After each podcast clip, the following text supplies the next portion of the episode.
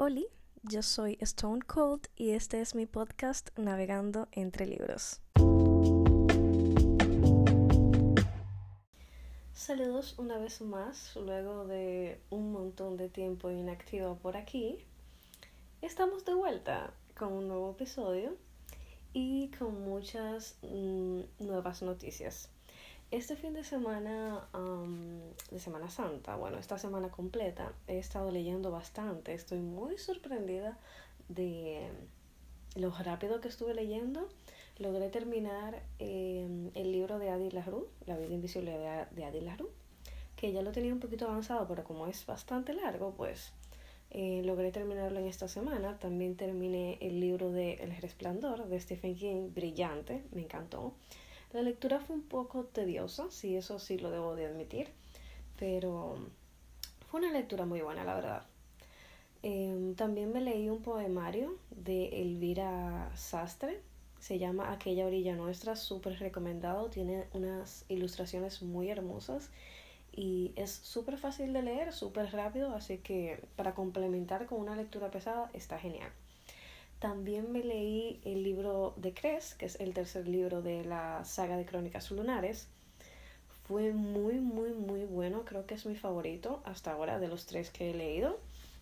Y en total, o sea, sí en general la saga es muy, muy buena.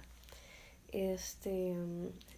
Debería de decir que no he pasado por aquí, o sea, no he estado haciendo episodios porque realmente, uno, no había tenido la suficiente inspiración, no sabía de qué hablar, y me sentía como que no fluía.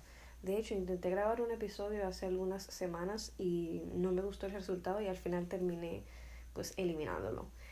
Pero aquí estamos, aquí estamos. La verdad es que a pesar de que han sido semanas bastante difíciles, em, con esto de la Semana Santa pude un poco descansar un poco y pues me llegó la idea de un nuevo episodio. Entonces, sin más cháchara, en el día de hoy vamos a hablar sobre la lectura consciente. Pero antes de eso, les quería recordar que si están, si están escuchando este podcast y aún no me siguen en Instagram, mi user es arroba stonecode.books. Como saben, ahí subo reseñas un poquito más cortas y pues comparto un poquito más que por aquí, así que sería muy chulo si van y me siguen. Así que nada, Vamos a comenzar. Para mí, la lectura consciente es tener como un análisis previo y posterior de una manera honesta y objetiva sobre lo que leemos. Esto puede tener muchas variantes, es decir, la lectura consciente, tanto para los escritores como para las personas que hacemos reseñas. Es decir, por ejemplo, para los escritores, el el tener una lectura consciente los ayuda a estudiar em, las estructuras, los formatos, las ideas y las formas de escribir un libro. Es decir, se pueden inspirar de la manera en la que está escrito un libro y así tener más o menos una idea de cómo es que debería de estar escrito un libro. En el caso de nosotros, los que hacemos reseñas y los publicamos, que somos blogueros o lo que sea, em, solemos analizar muchísimo los libros porque tenemos que sacar eh, bastantes ideas de si la ambientación está bien, de si los personajes están bien, eh, bien hechos, de si la historia em, está bien, bien hecha en la trama, si es un libro que, que es pesado, si es un libro que es ligero, si tiene una literatura muy complicada o es un poco más simple Em, qué tipo de recursos literarios utiliza, qué tipo de libro es en general. O sea, muchísimas cosas que solamente se pueden deducir si hacemos una lectura consciente. Es decir, si leemos por arribita no podemos eh, sacar un análisis de, este, de esta índole. Entonces, la lectura consciente nos ayuda pues a eso. Pero de lo que yo hablaré específicamente el día de hoy es sobre por qué debemos nosotros los lectores tener una lectura consciente. Hay una frase muy, muy, muy popular em, que seguro que muchas personas lo conocen, que dice que nosotros somos lo que escuchamos, lo que vemos y lo que leemos. Es decir, que todas las cosas que nosotros consumimos em, de la manera que, la, que sea que la consumimos, em, nos hacen al final del día lo que somos nosotros. Nosotros somos unos seres mm, que somos como esponjas y cada cosa que, que consumimos, valga la redundancia, eh, ya sea que lo leamos, ya sea que lo veamos en internet, que veamos una serie o incluso las personas que están a nuestro alrededor, cada cosa que dicen o hacen, nosotros la vamos adquiriendo y al final del día se convierten en pensamientos. Entonces nosotros arraigamos conductas, comportamientos o simplemente pensamientos de todas esas cosas que nosotros consumimos en el día a día. Entonces con la lectura funciona de la misma manera. Igual que como, como nosotros tenemos cuidado a la hora de ver una película o de ver una serie o de salir a algún lugar, de compartir con una persona, tenemos que tener el mismo cuidado o la misma conciencia de las cosas que leemos, porque las leemos, em, cuál es el sentido de, la, de esta lectura, qué, nos enseña esta lectura, en qué me va a aprovechar esta lectura o desaprovechar en todo caso. Entonces, ya para hablar un poquito más desarrollado, entre las cosas malas que suelen suceder cuando no tenemos una lectura consciente, es que en primer lugar empezamos a normalizar los que son las conductas tóxicas. Y voy al caso. Hay muchísimos libros, específicamente los libros juveniles, que son como los más populares ahora, que tienen este tipo de relación entre los personajes, que es una relación completamente tóxica. Pero el problema en sí no es que sea una relación tóxica, porque esto sucede y esto se ve en todos lados, en series, en películas, en la vida diaria, en donde sea. El problema es que sucede que en algunos libros se empieza a normalizar este comportamiento. Y puedo citar muchos libros que incluso a mí me han gustado y que mm, tienen una relación tóxica al fin del día. Por ejemplo, After, yo no lo he leído, pero sí conozco la historia. Eh, podemos decir 50 sombras de Grey, que fue un libro que en su momento a mí me gustó, hasta que lo analicé y me di cuenta que era completamente tóxico. Este, mm, la misma saga Lux, que es una de mis sagas favoritas, tiene una relación completamente tóxica y muy fea. Entonces, es como que en el momento en el que yo empecé a decir, ok, vamos a analizar que yo estoy leyendo, em, cómo son los personajes, em, cómo se vería eso en la vida real. Eso es muy importante, del ver cómo se vería eso en la vida real. ¿Tú sentirías esa misma sensación de apego a ese personaje o a esa historia si fuese, si tú lo tuvieses en la vida real? Como analizarlo desde ese punto de, vista te ayuda a tener un una manera de verlo un poquito más objetiva y a identificar esas conductas, conductas tóxicas em, que se están normalizando pues en el libro. Algo muy, muy, muy, muy malo acerca de normalizar estas conductas es que tal vez nosotros que somos un poquito mayores y que tal vez tenemos un punto de vista un poco más abierto, que conocemos lo que está bien y lo que está mal, podemos identificar que esta conducta está mal, que esto está, que esto no se puede hacer, que esto es simplemente un libro y que no es algo que yo tengo que adaptar a mi vida diaria o que yo tengo que normalizar en mi vida diaria. Pero hay estas eh, niñas jóvenes, principalmente la lectura juvenil es para jóvenes, que no tienen este nivel de madurez como para entender eh, cuando algo está mal, o sea, cuando cuando en una relación, por ejemplo, una conducta es una conducta machista o cuando es una conducta posesiva, manipulativa. Y estos tipos de libros que normalizan estas conductas lo que hacen es que crean este pensamiento en, en el lector de creer que esto es una buena relación y que eso es algo que si te sucede en la vida real tú tienes que tomarlo de una buena manera.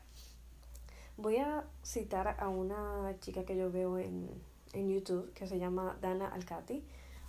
Ella es muy, muy, muy buena. Ella no hace reseñas de libros, pero sí critica películas. Se las recomiendo muchísimo. Ahí yo he aprendido bastante a analizar todo desde un punto de vista objetivo.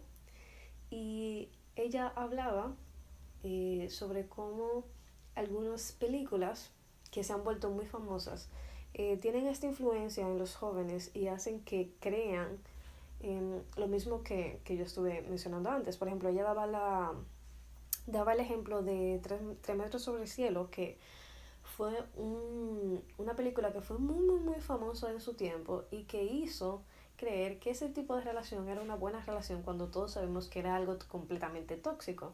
Entonces, eh, se dieron muchísimos casos eh, de personas que vieron la película, la amaron tanto, se identificaron tanto con el personaje, que en el momento en el que se vieron en una situación eh, parecida a la de la protagonista, pensaron que estaban viviendo un muy buen amor, un amor romántico. Y es muy triste, es muy triste porque aunque quizá el propósito de la producción no sea em, influenciar a las personas que lo ven, al final del día somos lo que vemos. Entonces, ese tipo de películas, en el caso de nosotros, los tipos de libros que tienen ese tipo de, de connotaciones tóxicas, eh, no deberían de estar tan normalizados y no deberían de ser tan famosos, a mi entender. También otra cosa em, que suele suceder cuando no analizamos bien los libros es poner en un pedestal a algún personaje que no merece estar en un pedestal. Yo sé que yo estoy hablando de personajes ficticios, pero al final del día todo lo que leemos se convierte en nuestros pensamientos. Y así como nosotros ponemos en un pedestal a un personaje ficticio, nosotros eh, estamos, por así decirlo, como es un personaje ficticio, estamos poniendo en un pedestal en realidad su forma de ser.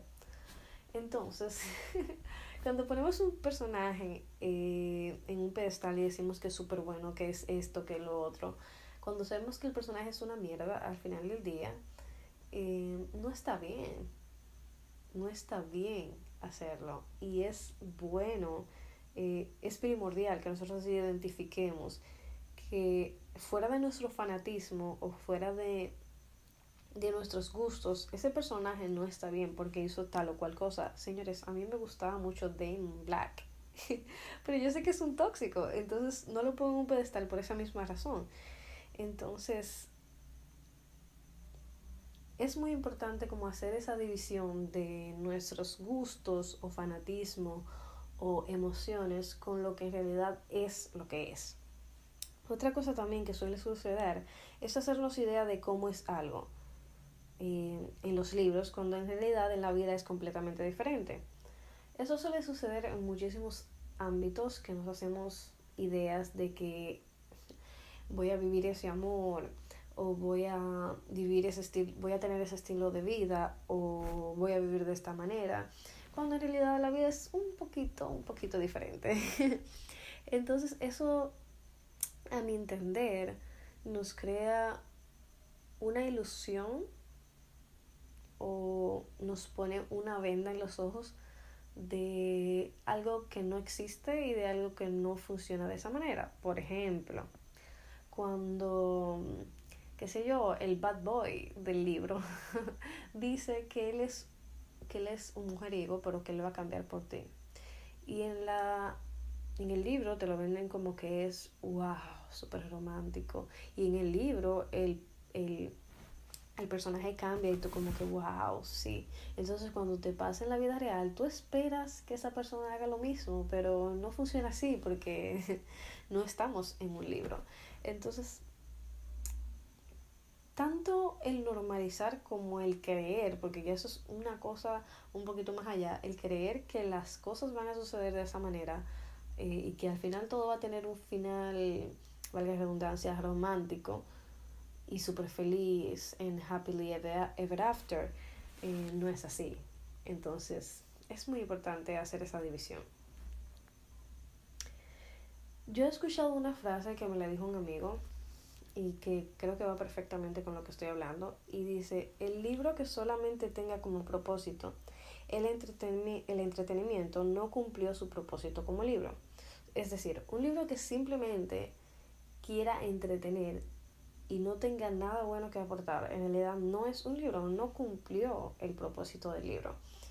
Yo recuerdo que cuando salió la película de 365 días, es una basura, no vean eso, por favor no lo vean. es basado en un libro. Y yo me quedaba tan sorprendido de que alguien de verdad se haya sentado a escribir eso. O sea, wow. Y, y que encima lo lleven a la pantalla grande. O sea, ¿por qué? ¿Por qué hacen eso? No lo comprendo. Pero el problema aquí es que yo recuerdo que en ese tiempo que salió esa película, yo hice una crítica sobre esa película.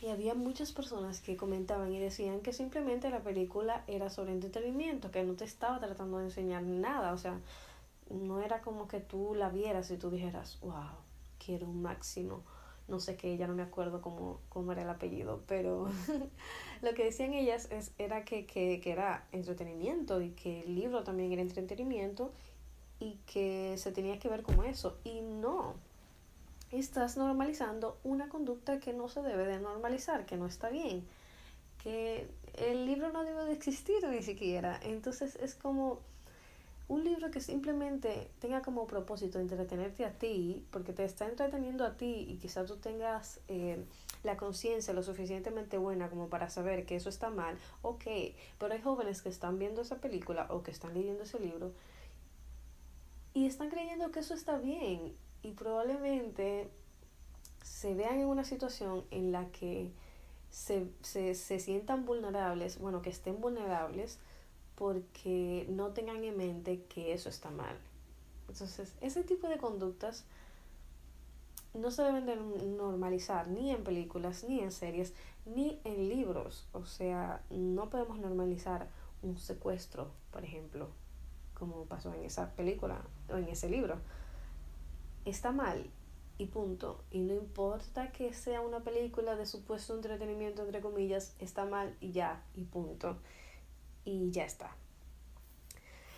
Eh, ya después de que descargué todo mi odio respecto a esos libros que tienen todas estas connotaciones tóxicas, quiero darles algunos consejos de cómo tener una lectura consciente a mi entender.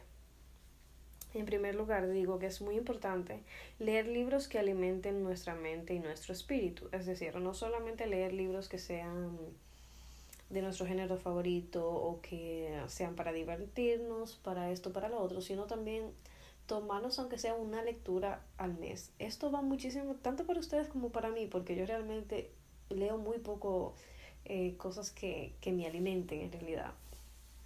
Este, leer, qué sé yo, algo de inteligencia emocional, puedes leer algo sobre meditación, sobre algo que tenga que ver con, con lo que tú quieres aprender. Si tú quieres aprender algo sobre espiritualidad, puedes leer un libro de espiritualidad. Si quieres conocer algo sobre cómo entender tu mente, lo que sea. Hay muchísimos libros de eso y yo sé que no todos los leemos. Entonces siento que como, como que es muy importante crear también ese hábito de aparte de leer los libros normales que solemos leer, leer aunque sea un libro que nos traiga algo genuinamente bueno. O sea, entiendo que los libros tienen que tener un, algo que nos enseñe, que sea bueno, evidentemente, pero eh, también siento que es importante leer que sean libros específicamente para eh, alimentar nuestra mente y nuestro espíritu, que sean libros eh, bastante aprovechadores. También eh, otro consejo que les puedo dar es analizar el por qué queremos leer un libro.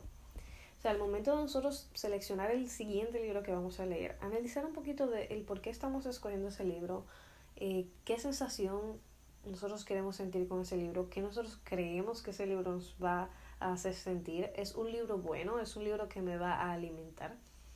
¿Es un libro que me va a dejar algo bueno aparte del entretenimiento? Nosotros cuando, bueno, cuando uno empieza en, todo este conocer espiritual, por ejemplo, decirles algo, cuando uno empieza a conocerse espiritualmente, algo muy importante em, que uno suele tomar en cuenta es lo que uno recibe, o sea, la información que uno recibe de donde sea. Entonces, los libros a veces, aunque sean libros, hay libros que son malos y hay libros que no tienen buenas energías, que no te enseñan nada bueno, que están ahí simplemente mm, para entretenerte, básicamente. Entonces, es como analizar un poquito el por qué nosotros queremos leer ese libro y si de verdad vale la pena leerlo, pues al final. Otro consejo también eh, es estar conscientes de lo que está bien o mal. Yo no les estoy diciendo con esto que dejen de leer los libros que tengan romance tóxico. No, sino que nosotros seamos conscientes al final del día de que una conducta que leímos en un libro está mal. Y, y hacer un análisis de ello. Por darles un ejemplo, yo no he leído eh, los libros de Bridgerton, pero el primer libro, El Duque y yo, hay una, una escena, según me han contado, que es bastante fea y que si tú la pasas rápido, realmente tú no te das cuenta, pero si tú lees de manera consciente, que es lo que estoy tratando de enseñarles, si ustedes leen de manera consciente, se dan cuenta de que esto es una actitud eh, muy mala, muy muy mala, y las personas que lo leyeron o que vieron la serie saben de qué yo estoy hablando aparte de que su relación de por sí era bastante tóxica, ese evento en específico es muy feo. Es muy feo y está mal. Y, seguimos em, romantizando esas relaciones y seguimos eh, amando a esos personajes cuando en realidad sus actitudes no tienen nada de bueno. Entonces es como tratar de, de, ser un poquito más conscientes y de analizar un poquito más. Em, pues todo eso. Y el último consejo es saber ser objetivos al final de la lectura. Es decir, al momento de uno finalizar lo que está leyendo, dividir un poco nuestras emociones con la realidad, que era lo que le estuve, le estuve comentando un poquito más atrás, de que aunque nosotros en nuestro pensamiento o nuestra sensación del momento, decimos, wow, este personaje, wow, esta historia, wow, este romance. Pero es muy importante ser objetivos, ser objetivos, ser objetivos, soltar un poco el como la sensibilidad, sensacionalismo de la lectura y ser un poquito más objetivos de realmente el libro fue bueno, realmente fue bueno. A mí a veces me dicen que porque es que yo nunca pongo, casi nunca pongo cinco estrellas en las reseñas que hago. No es que yo sea la más em, buena leyendo o que yo me haya, me haya leído un montón de libros, sino que al momento de yo hacer una reseña yo lo analizo y si hay algo que a mí no me gustó, si hay algo que a mí mm, como que Mm, aunque me haya gustado el libro por completo, o sea, como que yo lo haya disfrutado, si hay algo que yo siento que está mal, que no me gustó, que estuvo mal estructurado, yo le quito las estrellas, porque al final no es como yo, como el libro me hizo sentir, es la calidad del libro. Si la calidad del libro realmente es buena, en todos los ámbitos que tiene que ser buena, es decir, escritura, ambientación, todo lo que yo les mencioné al principio, eh, que hacemos, que analizamos la persona que hacemos reseñas, yo analizo todo eso y aunque el libro me haya encantado, si está mal escrito, si tiene un final, si tiene un personaje plano, yo lo voy a decir y yo lo voy a quitar puntuación, porque de eso se trata, de tener una lectura objetiva. Eh, aunque es, es importante que los libros te hagan sentir algo, también hay que tener en cuenta que si el libro tiene algo que no está bien, entonces les resta puntos. Entonces es bueno hacer esa división al final de la lectura. Entonces creo que em, eso es todo por mi desarrollo. Me gustaría tal vez encontrar un poquito más de información acerca de esto.